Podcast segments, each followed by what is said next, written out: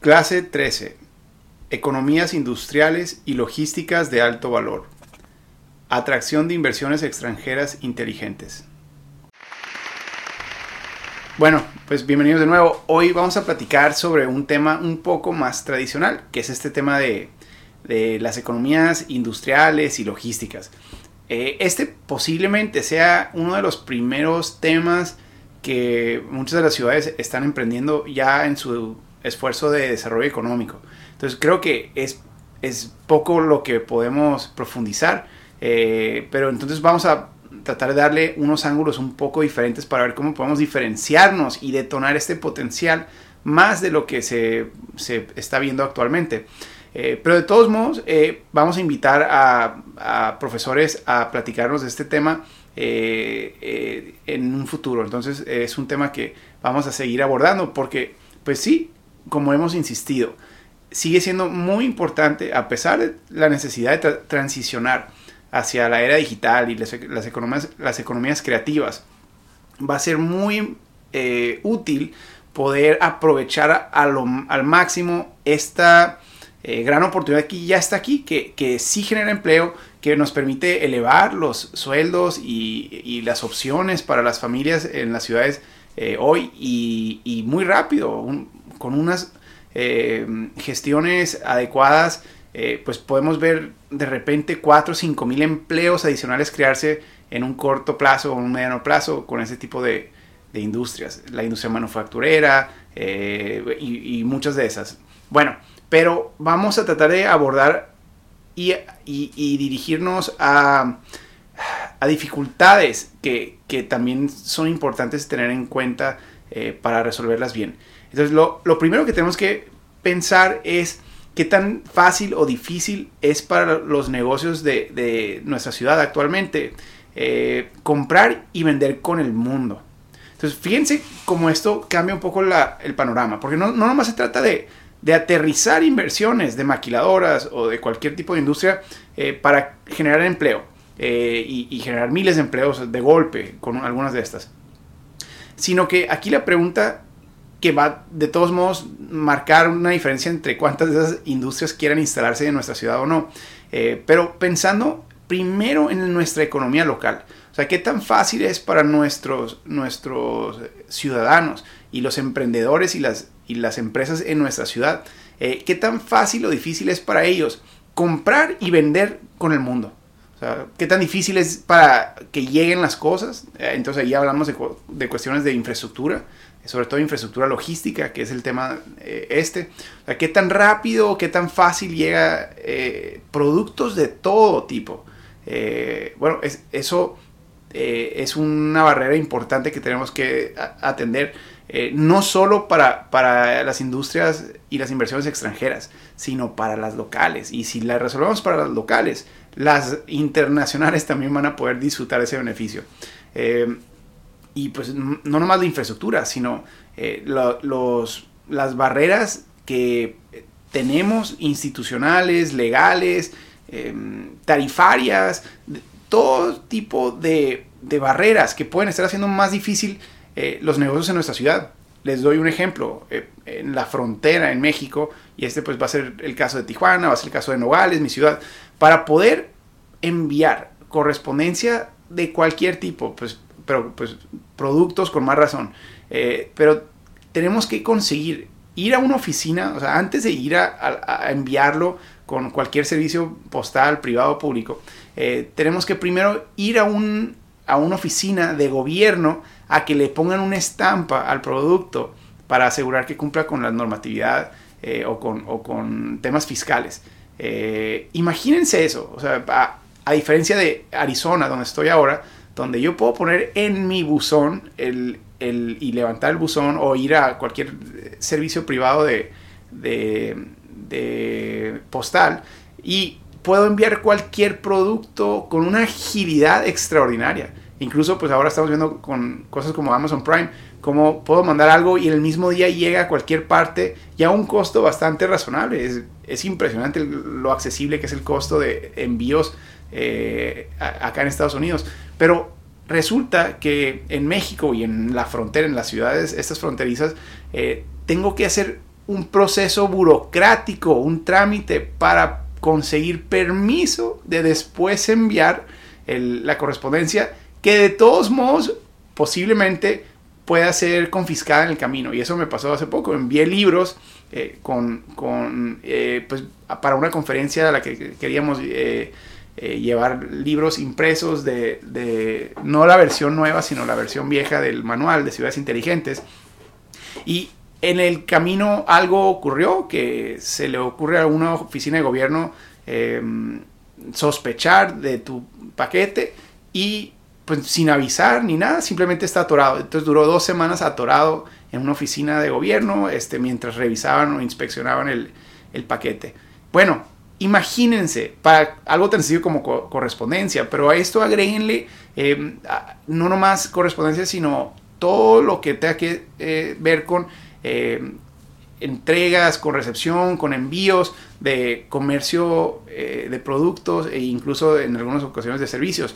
Ese tipo de cosas hacen la vida imposible para los emprendedores locales que tienen que competir en un mercado global. Si lo que queremos es asegurar que nuestros emprendedores locales vendan al mundo y tengan al mundo entero como, como una clientela cautiva en este mundo tan interconectado de comercio electrónico y de comercio digital, el poder comenzar un negocio ya no nomás es para, para atender a, tu comunidad y tus vecinos directos, sino tienes la posibilidad de, a un menor costo incluso, comenzar una tiendita que, con un producto suficientemente creativo, único, original, eh, pues puede estar vendiendo a, personas en la otra punta del mundo sin problema, cuando menos en, todo el país, pero posiblemente en todo el mundo. Y no nomás productos, sino servicios. Bueno, ese es el tema que tenemos que resolver, pero si tenemos problemas en, nuestro, en nuestra infraestructura que nos atrasen un día entero, o dos días, o semanas, eh, cualquier envío, entonces ya no pueden competir. Pero también si hay productos que no podemos comprar como parte de nuestra cadena de valor, eh, si nuestro producto, sea el cual sea, eh, está batallando para conseguir a mejor costo o, materiales de mejor calidad de otras partes del mundo como insumos que después se, le agrega valor en nuestra ciudad y se venden más caros a otras partes del mundo o a nuestros mismos eh, vecinos eh, o, clientes locales.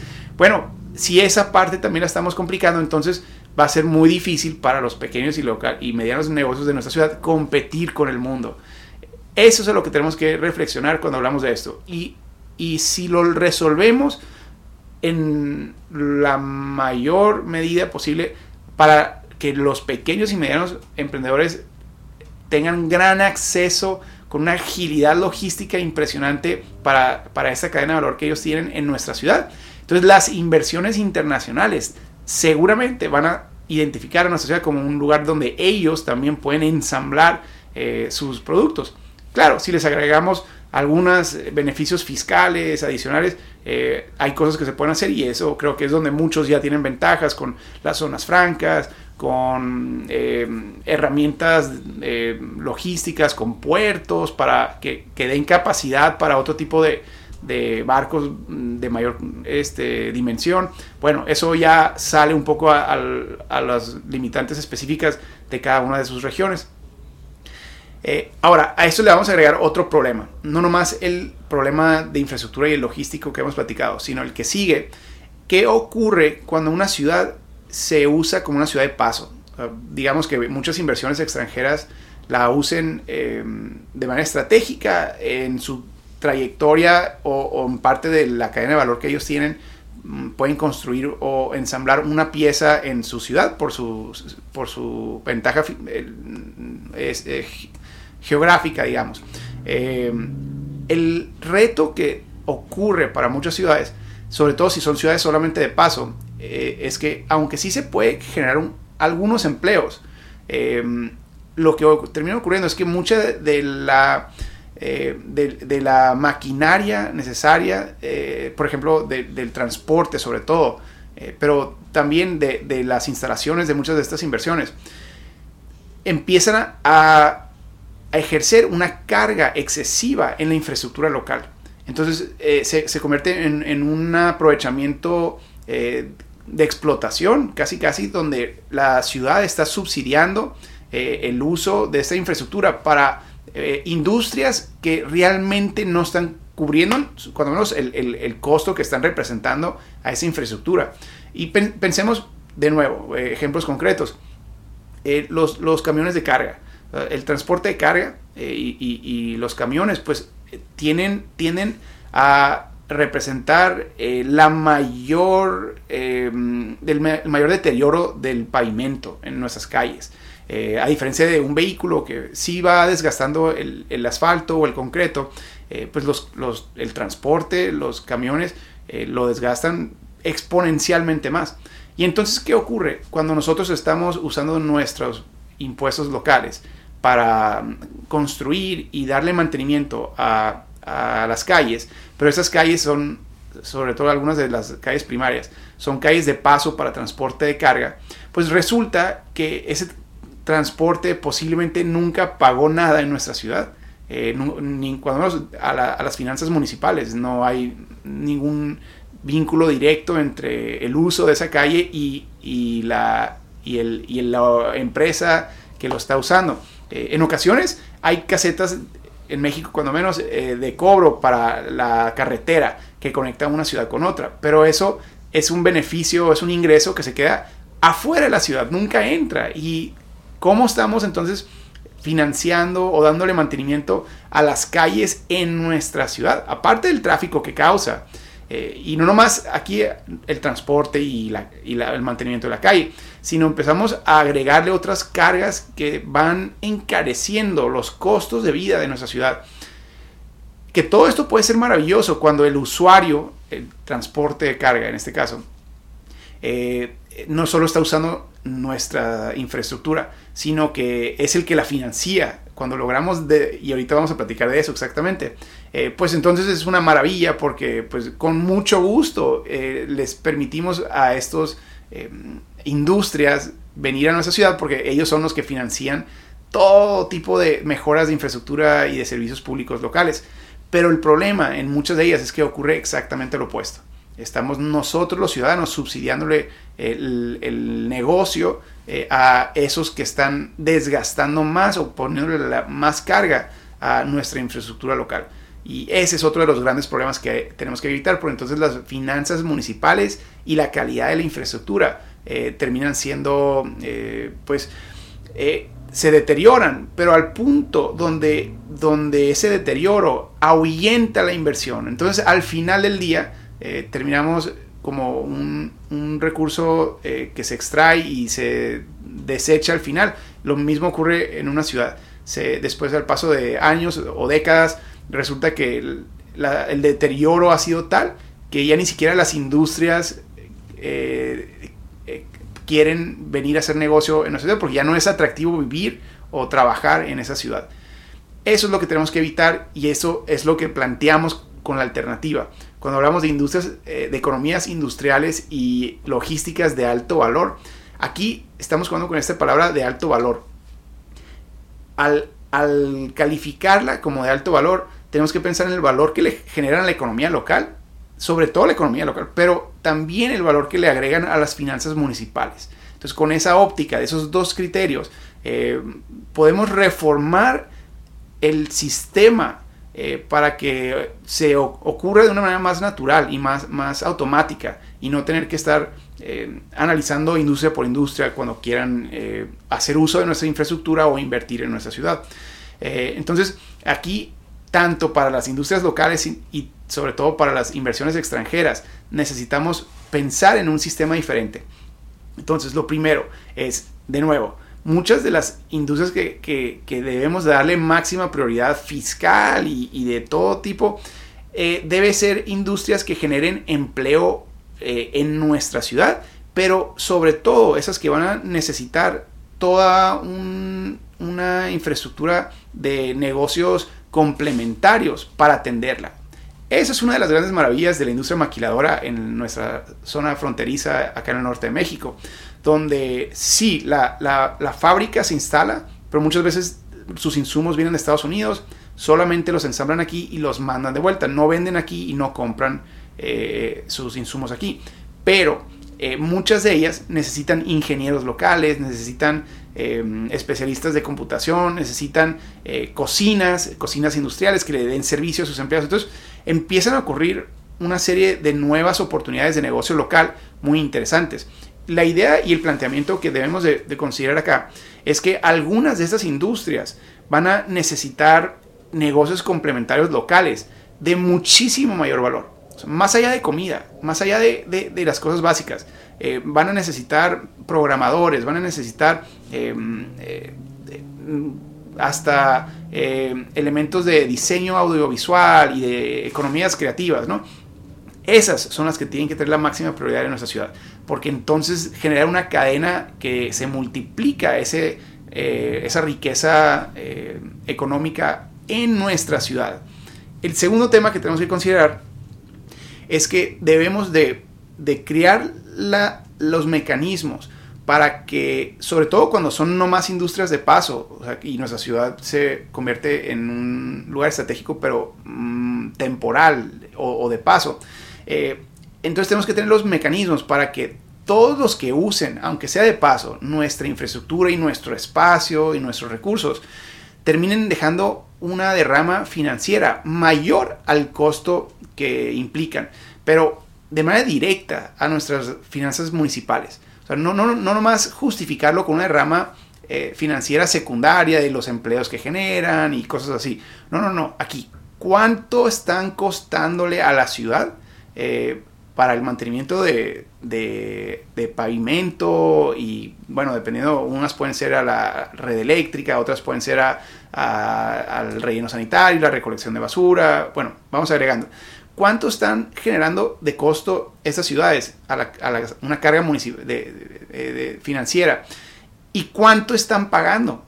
¿Y dónde están pagando? Entonces tenemos que definir los mecanismos para asegurar que los que usen la infraestructura, sobre todo las industrias eh, y los parques industriales y, estas zonas que pueden ser de paso con vialidades primarias o recintos fiscales, asegurar que esté el mecanismo de cobro para que no nomás cubran su propio costo ellos, sino que genere una derrama que mejore la infraestructura del resto de la ciudad.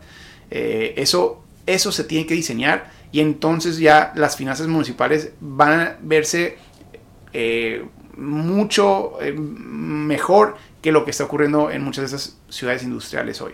pero de nuevo, eso requiere de un rediseño institucional y de mecanismos de cobros inteligentes. Ahora, cuidado, porque esto puede representar oportunidades de corrupción cuando se diseña mal.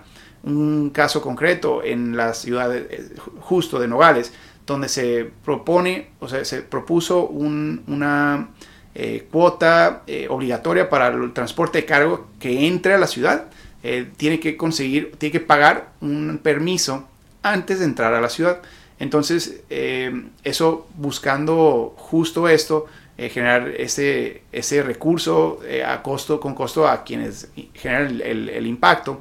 el problema es que no es, no es anunciado con claridad antes de entrar a la ciudad.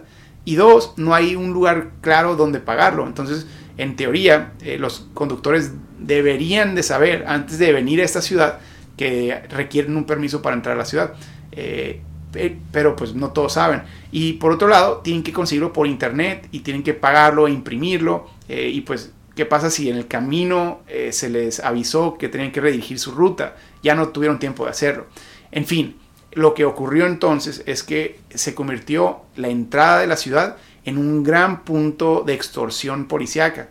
Entonces hay, hay unos cálculos de la cantidad de, extorsión y, los números eran extraordinarios. Por aquí los beneficiados fueron eh, pues ciertas autoridades em, que lo usaron de manera ilegal para su beneficio personal.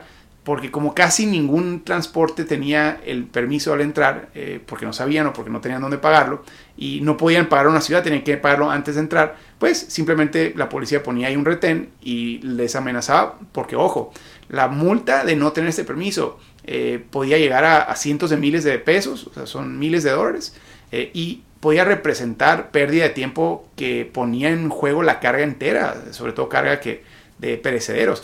Bueno, entonces ahora se convierte en la trampa perfecta de, corrupción y de extorsión. Entonces, ojo y cuidado. eso va a ser un recordatorio siempre cuando hablemos de mecanismos inteligentes y de, mejores prácticas en gobernanza y, de política pública.